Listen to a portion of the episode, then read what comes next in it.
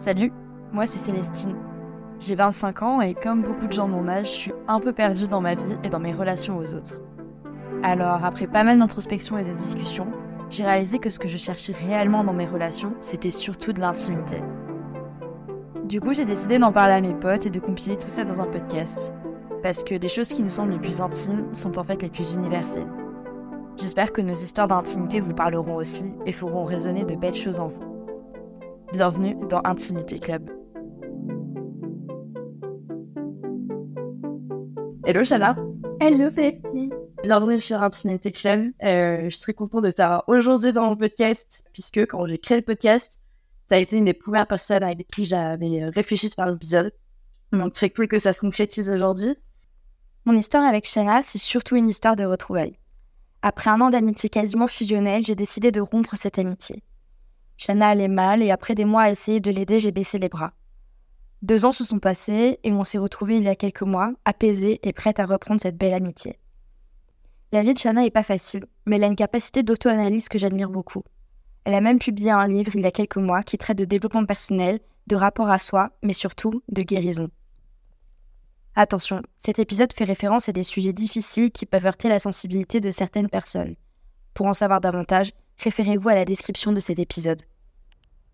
Mais écoute, comme pour les autres épisodes, tu as un tas de cartes juste devant toi, euh, avec des questions, des situations. Et euh, l'idée, c'est que tu dises un petit peu ce que ça t'évoque. Avant de commencer, moi, je commence toujours avec euh, une première question que je pose à tout le monde, histoire d'avoir un peu des bases. C'est pour toi, c'est quoi la définition de l'intimité? Alors, pour moi, être intime avec quelqu'un, c'est pouvoir être à nu. J'explique souvent ça à mes plans cul parce que ils me voient nu. Et, euh, et je leur dis, euh, en fait, c'est très bête, mais juste après euh, avoir fini ce qu'on a à faire, je me rhabille directement. Et euh, ils me demandent pourquoi. Et je dis, bah, parce que à ce moment-là, tu vas me voir à nu et plus nu. Parce que, bah, on n'est plus dans un moment où on est en action, etc. Et donc, en fait, tu vas avoir le temps de poser ton regard sur moi. Et puis, justement, bah, c'est un moment où on vient me sourire. Donc, je suis un peu plus apaisée. Et donc, bah, je peux plus rapidement me mettre à nu. Et donc, euh, j'essaye de bloquer ça, mais pour moi, en tout cas, euh, être à nu devant quelqu'un, c'est euh, être intime avec quelqu'un. Ok. je peux te laisser tirer la première carte. Ok. Donc, c'est quand as-tu pleuré pour la dernière fois? Ok. Donc, la dernière fois que j'ai pleuré, je pense que c'était très bête, hein, devant des vidéos TikTok de personnes qui étaient à Bali. moi, c'est un rêve pour moi d'aller vivre à Bali enfin, cette année, elle est tournée totalement autour de ça. Je travaille beaucoup plus pour aller euh, vivre à Bali dans un peu plus d'un an, etc., pour mettre de côté tout ça. Et c'est vrai qu'en fait, j'ai remarqué euh, tout bêtement que les gens qui sont à Bali, en tout cas, ce qu'ils montrent à travers les vidéos, c'est qu'ils sont très heureux. Moi, c'est le bonheur que j'ai pu ressentir et la paix que j'ai pu ressentir en étant là-bas. Et c'est vrai que quand je vois les gens euh, là-bas, ça, me fait toujours ce pincement au cœur en me disant ils ont l'air heureux, peut-être que c'est juste une facette, hein, c'est les réseaux sociaux. Mais en tout cas, moi, j'ai connu cet apaisement et je suis contente, même si je connais pas ces personnes-là qui le, qui le connaissent aussi. Et du coup, bah, c'est vrai que ça m'émeut toujours souvent et donc, euh, je pense que c'est ça la dernière fois où, où j'ai pleuré. C'était quoi un peu ton expérience à l'année euh, J'y suis allée après euh, deux ans de dépression. J'étais euh, sous antidépresseur et c'est vrai que j'avais du mal à m'en sortir. J'ai revécu un traumatisme deux mois avant de partir à Bali. Et c'était pour moi euh, le moment où jamais, c'est-à-dire que j'ai eu euh, l'occasion et j'ai dit je pars parce que j'en ai besoin. Je savais pas vraiment qu'est-ce que ça allait m'apporter. Je sais pas si toi tu connais le livre L'homme qui voulait être heureux. C'est un livre de développement personnel et euh, en fait c'est un homme qui va à Bali et qui justement trouve des réponses, etc. Et donc j'allais un petit peu dans ce, cette optique-là de me dire je veux rencontrer un sage. Et c'est vrai que ça a été très drôle parce que au bout d'une semaine là-bas, j'ai parlé à des locaux et je leur ai dit je veux voir un sage. Ils m'ont dit, c'est quoi un stage? Et du coup, je me suis dit, peut-être que je parle mal anglais. Donc, j'ai demandé à quelqu'un qui était avec moi, qui parlait mieux anglais, en disant, réexplique. Il disait, c'est quoi un sage Et du coup, euh, à ce moment-là, en fait, je me suis rendu compte que pour eux, ça voulait absolument rien dire. Et en fait, ils m'ont dit, euh, la paix, tu la trouves en toi et tu la trouves en chacun d'entre nous. Il faut juste discuter et être ouvert euh, pour réussir à s'émerveiller à nouveau et à trouver la paix. Et donc, c'est pour ça que j'ai décidé de prolonger mon, mon voyage d'un mois pour essayer de découvrir justement cet émerveillement et cette recherche de paix, cette quête de paix. Et, euh, et bah, c'est ce que j'ai commencé à trouver et j'ai envie de retourner pour continuer. Et bah là, je te une carte. De quoi as-tu le plus besoin en ce moment? Je dirais que j'ai surtout besoin de me retrouver moi-même, de me retrouver bien avec moi-même. C'est-à-dire que je me repose très régulièrement sur les autres, surtout sur les hommes, pour me sentir belle, pour me sentir appréciée, etc. C'est un travail que là, j'ai déjà commencé et je le sens. Jour après jour, euh, ça va un petit peu mieux et enfin, je sais apprécier ma propre compagnie, etc. Mais c'est vrai que euh, j'ai tendance à voir euh, que le négatif quand je me retrouve seule et tout ça. Là, ça fait quelques jours que je reprends voilà, les activités tout seul, bien le sport pour justement me dire, bon, bah là, t'es tout seul et c'est trop bien. Mais, mais c'est vrai que je suis tout le temps en quête de l'autre, savoir ce que va penser l'autre, etc. Donc je pense que ce dont j'ai plus besoin euh, en ce moment et même tout le temps, c'est euh, de me donner de la valeur et de réussir à enfin euh, me suffire et de pas être en quête tout le temps de l'autre, de ce que va penser la personne en face. C'est quoi un peu les, les trucs que je fais toute seule? Donc déjà, je vais au sport tout ça. Je sais qu'il y a des gens qui adorent être à plusieurs, mais c'est vrai que moi, je, je suis vraiment dans ma bulle et c'est le moment où je me dis en fait, tu te dépasses t'es toute seule, donc en fait, encore plus fière. Enfin, pour moi, ça me rend encore plus fière. Et ensuite, ça va être basique en ce moment, c'est beaucoup le vélo. C'est-à-dire que euh, je fais un truc très illégal. D'ailleurs, on m'a arrêté de mettre un écouteur et rouler, euh, aller je ne sais où, et en fait, juste rouler. Et je trouve ça trop agréable.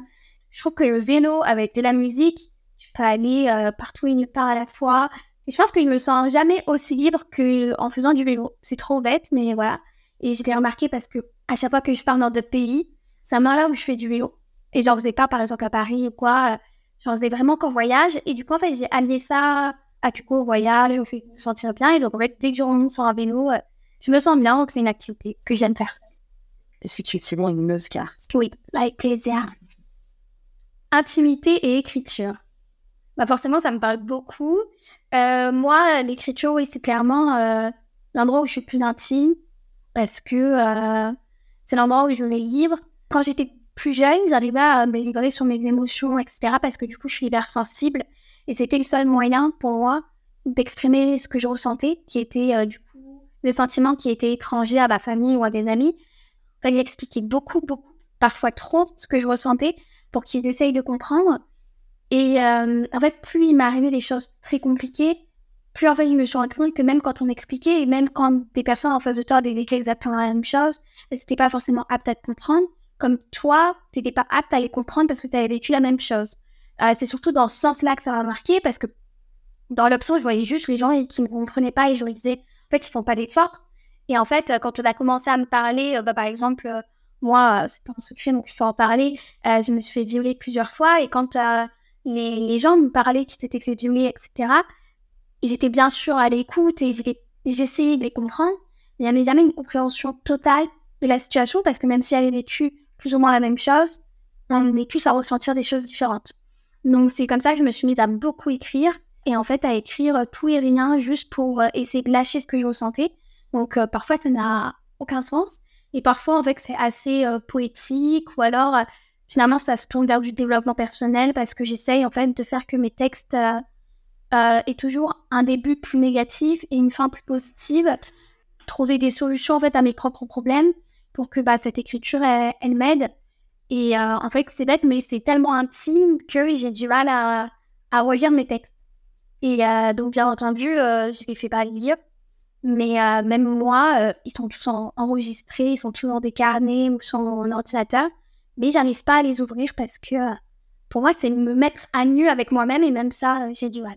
En gros, du coup, bah, tu sais, j'ai un livre et c'est vrai que ma mère qui me dit il y a un très grand auteur que je connais. Euh, c'est une jeune fille de 22 ans qui a écrit un livre. Tu devrais le lire.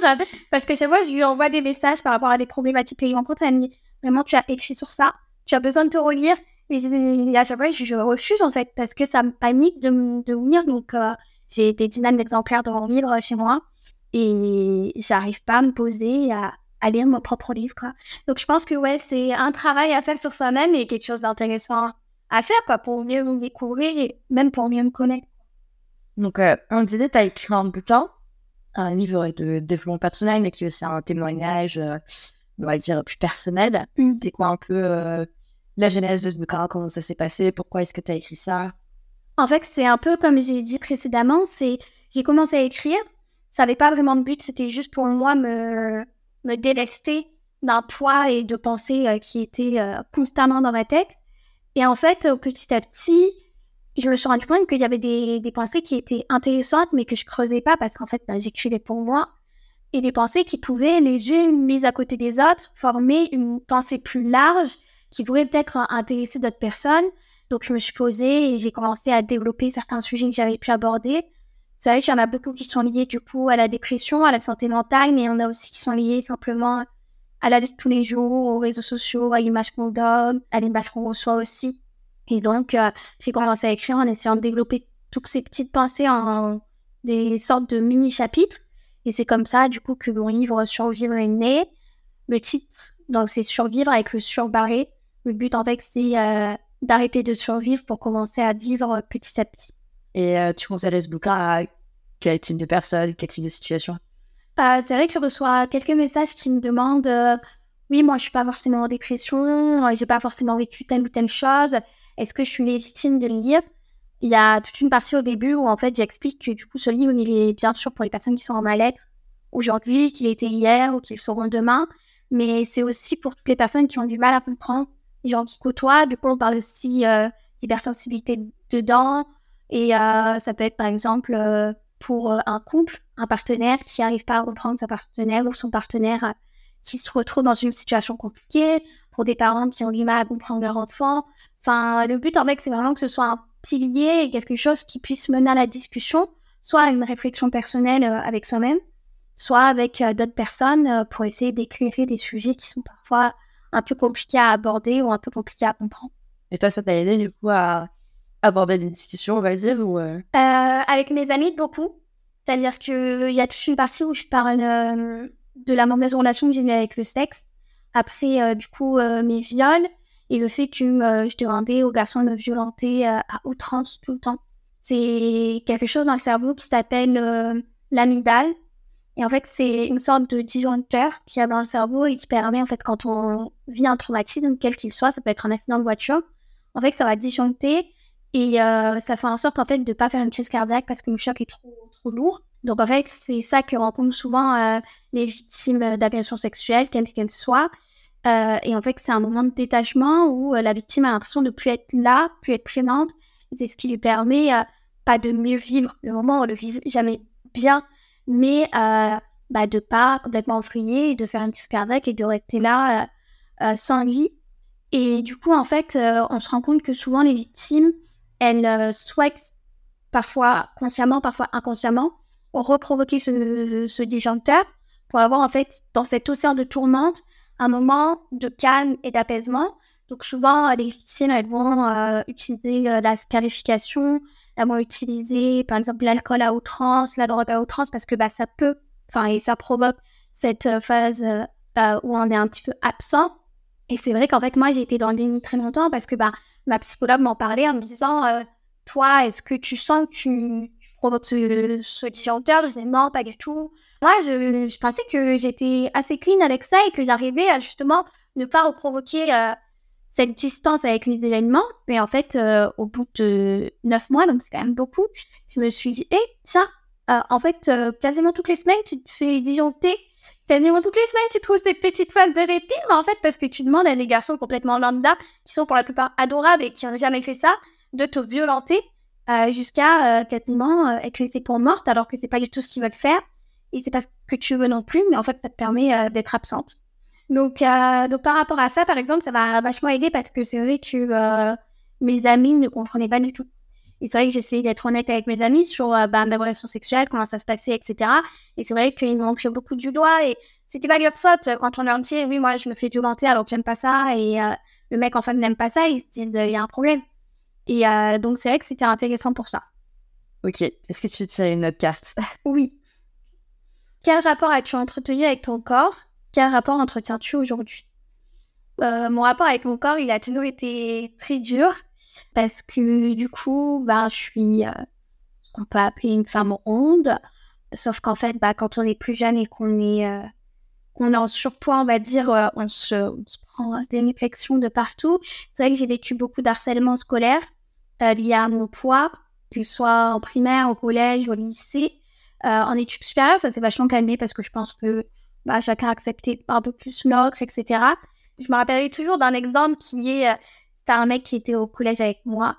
Et en fait, à chaque fois que j'allais faire pipi, il faut savoir que moi, je suis madame pipi. Je fais pipi tout le temps.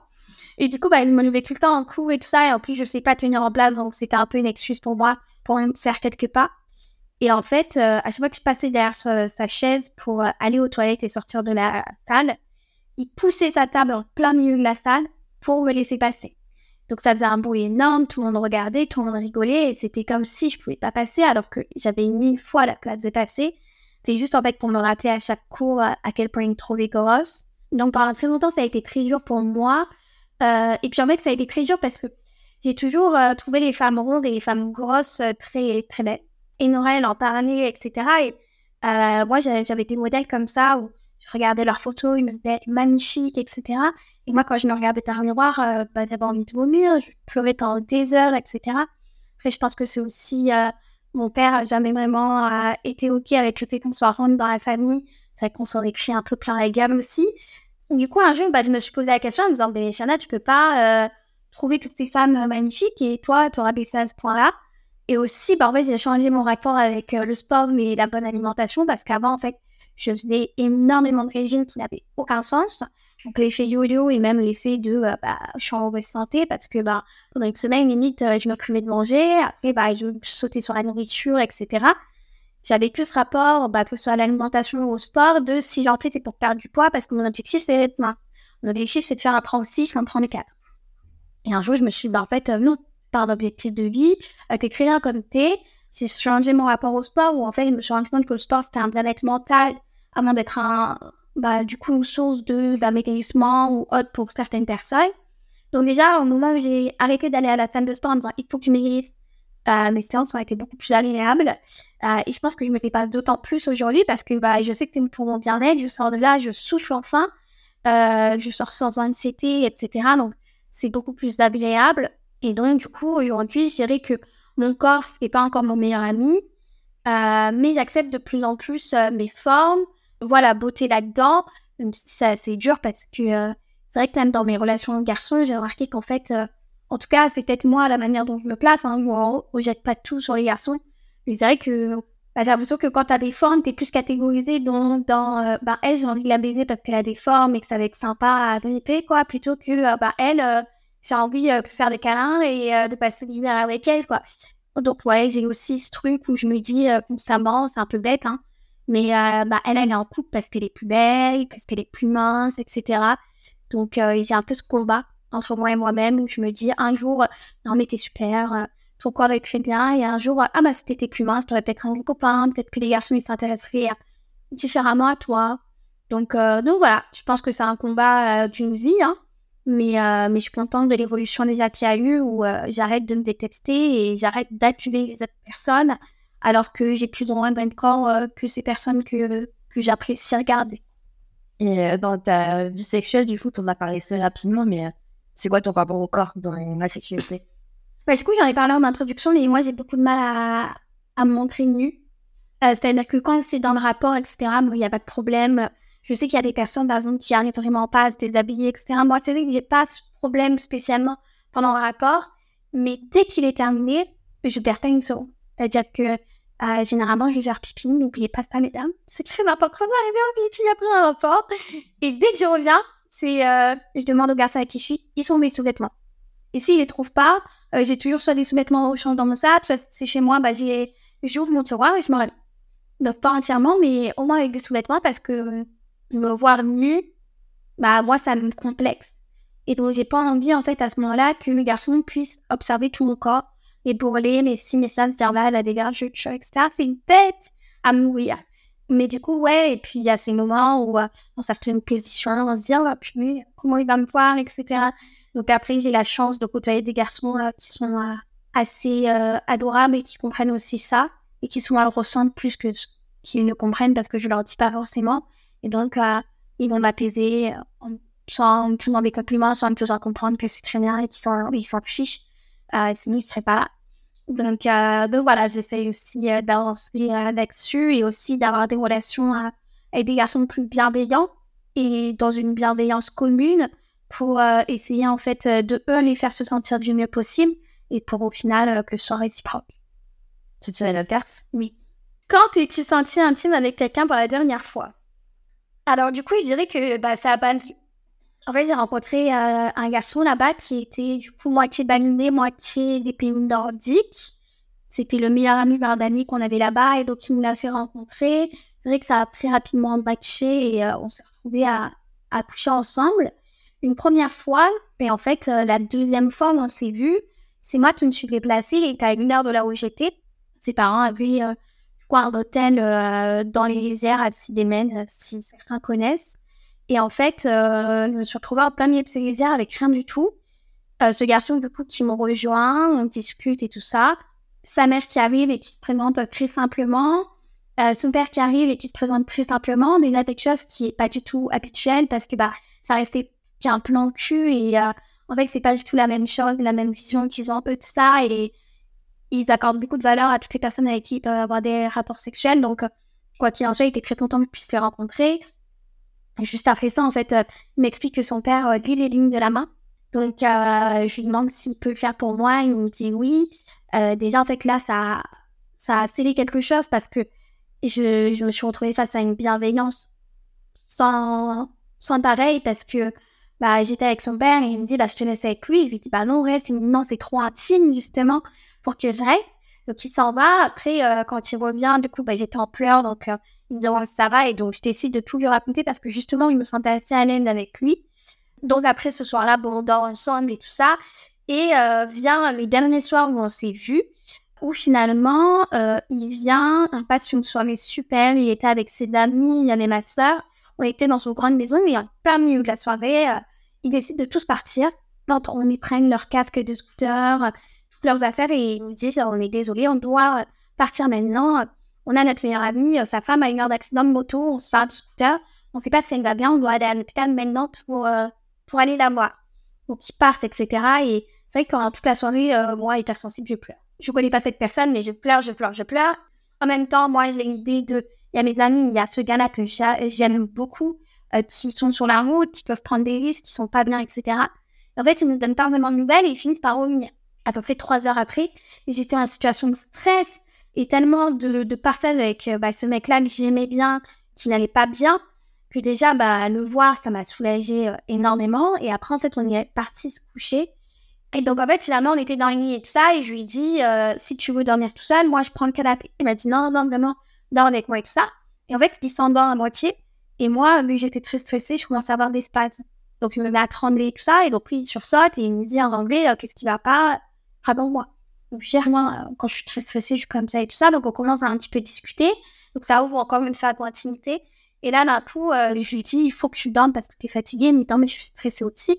Et donc, finalement, on commence à avoir un rapport sexuel qui est peut-être, au jour d'aujourd'hui, le rapport sexuel le plus intense que j'ai eu de ma vie parce que on était tous les deux à un seuil de stress immense. On était pour le coup à nu complètement l'un face à l'autre euh, parce que bah, on avait toutes nos émotions qui ressortaient, etc. Je pense que ça a été aussi intense euh, sexuellement que sur un plan moral et mental, euh, comme une délivrance en fait. Et c'est vrai que après ce moment-là, j'ai senti un lien sans pareil que j'avais jamais vraiment développé avec quelqu'un auparavant. Donc, euh, donc ouais, je pense que c'est ça le dernier moment d'intimité, un des seuls, je pense, que j'ai eu euh, dans ma vie avec un garçon. T'as pas vécu d'autres moments intimes avec des garçons par avant, pas vrai?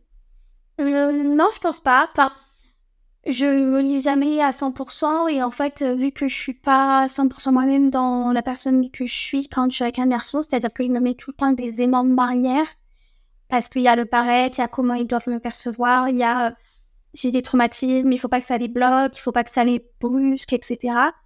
Donc je pense que je me mets toujours une carapace qui fait que soit je vais faire tomber la carapace, mais je vais pas trop leur raconter, soit je vais tout leur raconter, mais je vais garder une carapace énorme.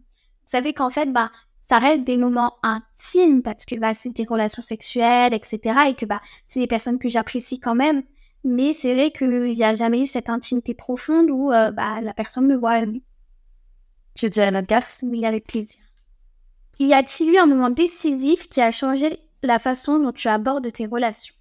Alors, euh, je dirais que du coup, c'est mon dernier viol qui remonte du coup à mars 2023. En fait, euh, mes deux premiers avaient eu lieu bah, quand j'avais une 18 et 19 ans. Là, j'en ai 22 et donc c'est vrai que c'était assez loin de moi dans le sens où j'avais conscience que je travaillais sur moi-même, etc. Et que j'allais vers une guérison certaine. En fait, tout le monde me disait tu te mets en danger parce que justement j'avais ces relations euh, sexuelles déjà assez violentes et après bah, j'ai décidé d'arrêter totalement ça en janvier 2023. Ça a été vraiment un basculement pour moi où je me suis dit il faut que tu arrêtes ce détachement. ça a été plus dur mentalement bien entendu, mais mais ça va, je m'en suis détachée. Mais quand bien même le fait de voir des garçons euh, sans réellement les connaître, euh, les faire venir chez moi sur un coup de tête, c'est vrai qu'il y avait beaucoup de monde qui me disait tu te mets en danger et finalement je gère, je gère, je gère. Et en fait, c'est vrai que ce dernier viol m'a montré que je gérais pas du tout parce que, en fait, j'essayais constamment de me prouver des choses et de prouver des choses à mes partenaires en leur disant que j'étais la meilleure, en me disant que j'étais capable de tout faire, de tout prouver et que dans tous les cas, euh, j'allais en gros les mettre à moi merci, quoi. Et en fait, c'était hyper malsain parce que du coup, ils m'ont trouvé avec des garçons euh, à qui je disais, bah, moi, je peux tout faire, je peux tout faire. Et quand ils commençaient à tout faire, bah, j'avais plus envie. Mais malheureusement, euh, je dis pas que c'est une bonne chose. Hein. Il faut réussir à dire non, même quand vous dites oui avant, si c'est non après, euh, c'est non à l'instant T, on le fait pas. Mais c'est vrai que moi, j'ai beaucoup de mal avec le non, du coup, par rapport à un passé. J'ai jamais réussi à dire non, euh, surtout quand bah, je m'étais survendue avant. Donc, euh, j'ai souvent fait des choses que j'avais pas envie de faire à l'instant T et j'avais promis de faire avant. Et avec des gens avec qui, en fait, je je ne partageais rien parce que c'était juste des garçons comme ça avec qui j'avais échangé trois messages, dont un qui était voilà mon adresse là. Et donc, euh, je pense que ouais, c'est depuis ce dernier viol où je me suis dit en fait, oui, tu te mets en danger. En fait, euh, oui, euh, tout le monde entre guillemets peut être dangereux. Il faut quand même rester sur tes gardes. Ça ne veut pas dire que tu dois complètement te fermer. Ça ne veut pas dire que tous les hommes sont des cons ou toutes les femmes, parce qu'il y a aussi des femmes qui, qui violent et qui amènent sexuellement. Mais ça veut juste dire qu'il faut se protéger. Il faut apprendre à connaître les gens. Et c'est vrai que depuis ça, j'essaye de beaucoup plus approfondir, essayer de connaître les gens, essayer aussi d'en rencontrer davantage en physique, d'essayer euh, de les rencontrer même faire. J'ai pas du tout fermé, par exemple, aux relations sexuelles au travail ou des choses comme ça, parce que je me dis que finalement, c'est certainement plus simple que ce que je fais avec les applications de rencontre.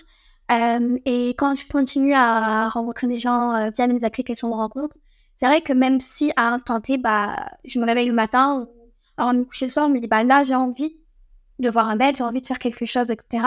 Je me dis, bah, vaut mieux que tu sois frustré, mais que tu essayes d'approfondir avec quelqu'un et avec qui ça se passera mieux, plutôt qu'en fait tu sors sur le premier venu et finalement que ce soit lui pour lui, lui pour moi, qu'on passe pas un bon moment. Donc, euh, je pense que, ouais, depuis mars, j'essaye d'être euh, plus dans la profondeur des échanges avant et même euh, après, pendant, quoi, la communication. je pense que, quelle qu'elle soit, maintenant, ça passe en priorité pour moi. Et tu sens que ça a déjà porté ses fruits? Globalement, oui, parce que j'ai entretenu que des relations euh, sexuelles depuis avec des personnes que j'apprécie vraiment et des personnes où ça a été euh, une ou deux fois parce que finalement, euh, nos emplois du temps ou juste nos envies dans la vie ont fait que ça ne le faisait pas, ou des personnes que je continue à voir. Et c'est vrai que c'est beaucoup plus sain. C'est beaucoup plus dans la compréhension de l'autre, dans la valorisation de l'autre. Je me sens vraiment appréciée pour qui je suis et pas. Enfin, bien sûr, qu'il y a aussi parce que sinon, il ne serait pas là mais euh, c'est pas que des garçons qui me disent toute la journée oui t'es bonne. C'est aussi des garçons qui vont me dire oui t'es bonne, oui t'es jolie, mais euh, t'es plus que ça. J'aime parler avec toi, j'aime passer des moments avec toi. C'est vrai que c'est quelque chose que j'ai pas du tout eu l'habitude de faire avant. Et je m'ouvre beaucoup plus à cette sorte finalement d'intimité euh, que je ne fais pas avant et, et, qui est finalement super agréable. Ouais, ça te fait du bien. Ouais. Ouais, ouais. Et puis aussi, ça change mon regard que j'ai sur, sur les hommes et c'est important. C'est vrai que c'est bête cette vision que j'avais d'eux, mais c'était aussi entretenu par, euh, bah, et par ce que j'avais vécu, et par ce cercle vicieux euh, malsain dans lequel je me mettais moi-même. Il y a un truc sur lequel je suis lucide et que j'arrive à dire depuis peu, c'est de dire que euh, globalement, après, à part mes trois gros viols que j'ai vécu dans ma vie, j'ai dû me faire violer, c'est dur hein, ce je veux dire, peut-être une quarantaine d'autres fois avec 40 personnes différentes. Et ces personnes, étaient certainement certains des hommes les plus adorables de ce monde et ils s'en sont absolument pas rendus compte, simplement parce que la personne qui disait non, c'était moi, mais je le verbalisais pas et je me disais à moi-même que c'est non et Chana, non, t'as pas envie et j'y allais quand même. Et donc, est-ce qu'on peut appeler ça un viol Oui, parce que pour moi, je me violer moi-même. Et c'est hyper dur de dire ça, mais du coup, euh, aujourd'hui, je me dis, bah, tu t'es fait souffrir autant et finalement, bah, t'as as fait subir ça aussi aux personnes qui étaient en face de toi, parce que forcément, après que tu t'es fait subir un viol à toi-même, euh, bah, t'es hyper froide. Moi, dès que la relation sexuelle s'est terminée, euh, je les envoyé chier. Et c'était en mode, bah, j'ai fait tout bien. Et j'étais en mode, oui, mais c'est moi qui ai tout fait mal. Et euh, donc, euh, donc ouais, j'essaye d'être euh, plus, plus attentive déjà à ce qu'il ressent moi, à ce que ressent mon partenaire, et pour essayer bah, qu'on prenne un maximum de plaisir à deux et pas que chacun prenne son plaisir. Tu veux tirer la carte Oui. Qu'est-ce que ta dernière rupture amoureuse amicale t'a appris Du coup, oui, je pense que ce qui est le plus intéressant dans mon passé, c'est ma rupture avec euh, ma grande sœur. Donc, du coup, j'ai deux sœurs et il y en a une avec qui je parle plus depuis euh, bientôt deux ans, dans 15 jours. Happy birthday Et du coup, euh, c'est vrai que ça m'a appris plein de choses. Je dis pas que je suis totalement à l'aise avec moi aujourd'hui, dans le sens où bah, il y a encore des jours où je me dis merde. Et puis surtout, elle a un enfant que je peux pas voir. Et ça, c'est, je pense, ce qui me fait le plus de peine. J'ai rompu les liens avec elle le jour où, en fait, je me suis dit, une personne qui t'aime ne peut pas te faire subir ça. Et je me suis dit, en fait, toute ma vie, je m'étais mis dans un prisme où c'était ma sœur, donc elle m'aime forcément. Et c'est vrai que c'était une éducation qu'on avait reçue et je suis très heureuse d'avoir reçu cette éducation. Mes parents m'ont toujours dit, si vous voulez toutes les trois nous détester à la mort et ne plus jamais nous parler, c'est pas un problème, mais vous devrez toujours vous parler. Et euh, c'est vrai qu'en fait, il y avait ce truc où bah, on avait pas mal de problèmes tout au long de notre vie, à subir pas mal de choses compliquées. Et moi, j'étais tout le temps là à me rappeler ça en me disant non, je peux pas couper les liens parce que bah, c'est trop important pour nous. Et quoi qu'il arrive, on s'aime, etc. Et euh, c'est vrai que ben, euh, elle m'a elle m'a dit des mots et elle m'a fait subir des choses absolument atroces jusqu'au jour où je me suis dit, bah, justement, ouais, elle peut pas m'aimer. Et quand j'en ai parlé à ma famille, forcément, ils m'ont dit que si elle t'aime, etc.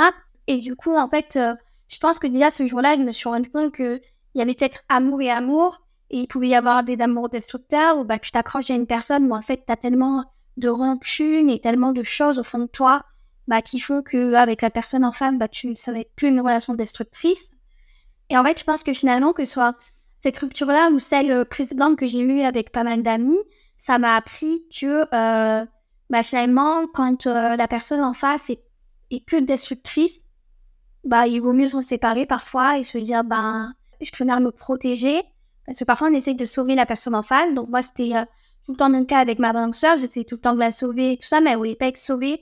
Et en fait, du coup, on se prenait la tête tout le temps. Elle, elle avait l'impression que je l'aidais jamais, alors que je passais ma vie à l'aider. Euh, et donc, en fait, bah, je me détruisais à petit feu, je m'épuisais. Enfin, il me rappelle que je disais à ma famille, euh, je passais une après-midi avec elle, je rentrais, j'étais euh, vidée. Donc, je pense que c'est ça. faut savoir prendre ses distances ou euh, couper totalement. Là, pour ça a été une rupture qui sera à vie parce que, bah, moi, elle a, dépassé des limites, etc. Mais euh, du coup, bah, avec euh, toi, je sais que c'est ce qui s'est dépassé. Euh, moi, j'ai aucune honte à le dire parce que pendant très longtemps, euh, j'en ai voulu, j'avais cherché ai voulu Célestine. Bah, du coup, je t'en ai voulu parce qu'en gros, j'allais hyper mal. Et pour moi, tu m'avais abandonné. Et pour moi, c'était clair. Du jour au lendemain, tu m'avais dit, bah, moi, ça me convient plus, en fait. Et tu m'avais clairement expliqué que tu souffrais de cette situation. Mais pour moi, c'était juste un abandon. Et euh, parce que euh, je te, genre, t'étais une de mes meilleures amies. Et je en mode, bah, en fait, tu pars au pire moment pour moi. Et euh, plus j'ai plus, en fait, euh, je repensais à toi en me disant, bah, non. En fait, juste, elle a essayé, elle a essayé, elle a essayé, mais comme bah, avec ma sœur à l'époque, bah, à chaque fois que tu me parlais ou qu'on se voyait, en fait, ça te vidait de ton énergie parce que justement, tu voulais m'aider, mais j'étais pas quelqu'un qui voulait être sauvée à ce moment-là. Et donc, en fait, bah, tu me mis dans le vent. Et donc, finalement, euh, ça devenait euh, une relation à sens unique parce que moi, il y avait plus grand chose à donner parce que j'étais trop épuisée euh, moralement pour ça. Et moi, je te, je te vidais ton énergie. Donc, je pense, et on en a déjà un peu parlé, que toi, tu t'es protégée à ce moment-là. Je pense que c'est tout un travail personnel déjà d'être capable de se dire à ce moment-là, il faut que je me protège. Et c'est un travail personnel aussi, en fait, de se dire, bah, elle l'a fait, il l'a fait pour, pour elle ou pour lui. Et c'était important. Et donc, euh, bah, je pense qu'on a fait toutes les deux du coup ce chemin et que bah, c'est pour ça aujourd'hui qu'on qu'on arrive à se retrouver. Mais, euh, mais voilà, en tout cas, ouais, ça m'a appris, bah, quelles que soient mes, mes relations, qu'il faut se protéger. Et même si on aime la personne et que c'est un lien, bah, par exemple, de sang, euh, on n'est pas obligé de rester lié si c'est plus destructeur qu'autre chose. Faire une pause, c'est bien. Arrêter complètement, c'est pire. Mais si on sent que euh, ça devient essentiel pour notre survie, euh, il faut rompre les liens. Et tu viens de tirer une autre carte qui, du coup, est la dernière. Exactement. Du coup, la question, c'est intimité et sexualité. Moi, j'avais une question sur ça. Ouais. Plutôt, tu disais euh, que ta passion de consommer le sexe, c'était une façon de mettre euh, les hommes à ta merci. Tu veux dire quoi par rapport à ça? En fait, par rapport à ça, il y y a beaucoup de choses différentes. Du coup, en fait, euh, il y a toujours eu un truc assez paradoxal dans ma tête, c'était que ben, je suis féministe, mais d'un autre côté, en fait, dans mes relations sexuelles, pour moi, l'homme reste supérieur. Et euh, du coup, en fait, ben, il faut euh, prouver le contraire, réussir à le dominer pour montrer non, je suis plus forte, même si je suis une femme, j'arrive à te dominer autant dans la vie qu'au lit. J'ai souvent eu cette phrase où euh, je disais aux garçons, toi, tu me domines au lit, moi, je domine dans la vie. Et c'est vrai que j'ai dit ça, je pense à 80% des, des garçons avec qui j'ai couché, parce que pour moi, c'était hyper important de leur faire comprendre que euh, ils n'avaient pas forcément le dessus de A à Z. Et d'un autre côté, euh, sans le vouloir, c'était moi qui leur donnais ce dessus, parce que c'est vrai que euh, du coup, moi, tout au long de mon parcours, c'est surtout les garçons qui m'ont entre guillemets détruite ou alors qui m'ont fait du mal. Bon, aujourd'hui, j'ai une très bonne relation avec mon papa. De toute façon, je vais faire en sorte qu'il n'écoute pas ce podcast parce que je parle beaucoup trop de sexe. Du coup, euh, pendant très longtemps, en fait, on s'est détesté avec mon père. Et, euh, et c'est vrai qu'en fait, bah, il m'a rabaissé beaucoup. Et je devais en fait toujours être la meilleure. Et même quand j'étais la meilleure, euh, ça suffisait pas. Donc, je pense que déjà, il y a eu ce truc qui m'a qui m'a fait dire qu'il fallait toujours être meilleure aux yeux des, des hommes. Il y a eu bah, tout ce harcèlement scolaire que j'ai vécu qui était beaucoup face à des hommes euh, qui critiquaient du coup euh, mon physique, etc. Donc en fait, du coup, si on reprend l'histoire, j'étais pas assez mentalement, entre guillemets, père. J'étais pas assez physiquement pour ces garçons-là qui me harcelaient. Et ensuite, euh, bah, les viols, pour moi, c'était bah, je suis tellement pas assez qu'on m'apporte aucune valeur. Et donc, en fait, euh, je pense que tout ça, ça, ça a complètement euh, construit la mauvaise image que, que j'avais, enfin, que j'ai de moi aujourd'hui, qui est de me dire qu'en fait, bah, j'ai pas vraiment de valeur euh, dans le sexe et que euh, je dois justement prouver le contraire. Et donc, en fait, en le prouvant aux hommes, c'est une manière de me le prouver à moi-même. En soi, un garçon que je vais voir une fois, voire cinq, six, je m'en fous complètement de la valeur qu'il peut me porter. Mais en faisant en sorte qu'il me porte de la valeur, bah moi, ça fait augmenter un tout petit peu ma jauge euh, de la valeur que je me porte.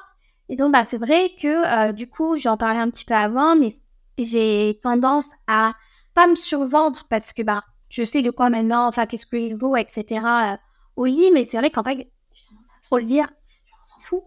Et en fait, vraiment, c'est euh, c'est pas du tout. euh, Enfin, là, ça peut être vu comme euh, la meuf, elle se vend, c'est c'est ridicule.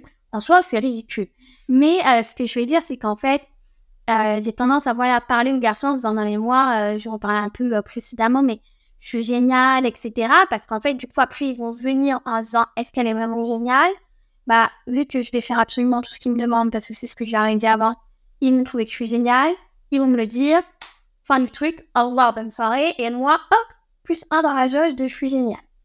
Et en fait, bah, ça a un peu aucun sens, et du coup, bah, le sexe, c'est un peu l'échappatoire où j'essaye d'augmenter ma valeur, j'essaye, en fait, d'augmenter ma valeur un petit peu partout dans ma vie, euh, j'ai toujours été dans le décassement de moi-même, et ça, ça m'a parfois décerné, parce qu'en fait, je m'épuise pour des causes euh, où, en fait, j'ai l'impression de toujours devoir exceller en tout, parce que, bah, j'ai l'impression d'exceller en rien à la base, euh, et donc, bah, c'est pour ça que euh, j'ai créé mon asso à euh, 19 ans, euh, j'ai écrit mon livre à 21 ans. Bah, c'est vrai, je pouvais pas faire comme tout le monde. Et fais, non, les gens, ils font ça, c'est bien. Moi, pour que ce soit bien, il faut que je fasse plus. Donc, en fait, dans ma vie tous les jours, je travaille beaucoup et j'essaye d'augmenter ma valeur un petit peu dans, dans tous les domaines. Et c'est vrai que, en fait, bah, finalement, le seul domaine qui reste, c'est la valeur perçue par les hommes. Et j'ai l'impression que, bah, ils peuvent que me l'accorder avec le sexe.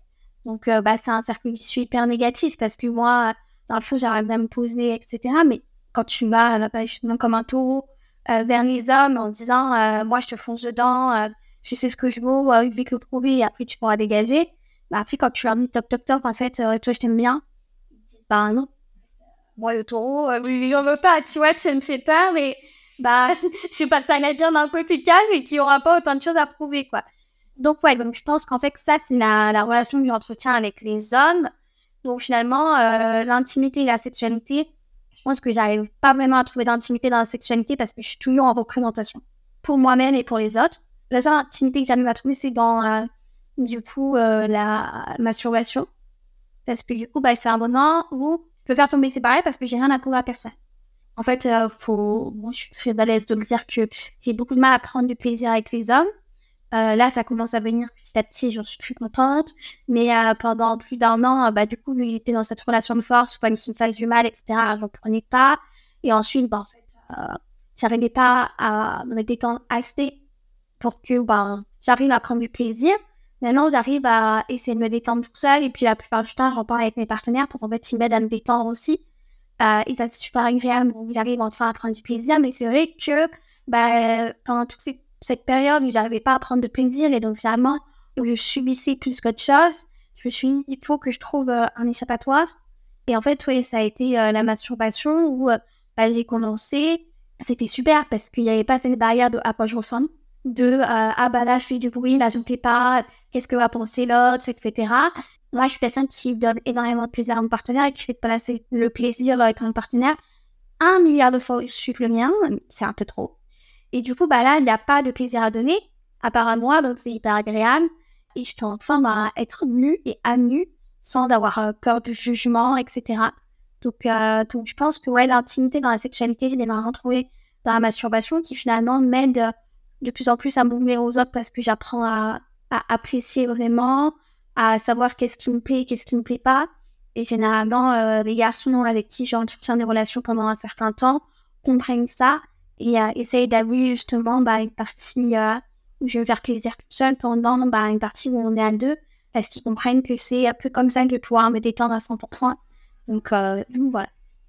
Merci Chana. On arrive sur la fin du podcast. Euh, moi, il y a une question que j'aime bien poser à la fin parce qu'en fait, elle rejoint un peu la question du début. Mais entre-temps, on a, on a un peu discuté. La phrase, c'est une phrase à tout. Euh, c'est Je sais que je suis intime avec quelqu'un quand Trois petits donc je dirais que je sais que je suis intime avec quelqu'un quand lors d'une relation sexuelle, mon partenaire arrive à capter mes doutes et mes angoisses et sans parler, arrive à complètement les éclipser. Merci Chala. Merci à toi. Et puis euh, à très pour un nouvel épisode.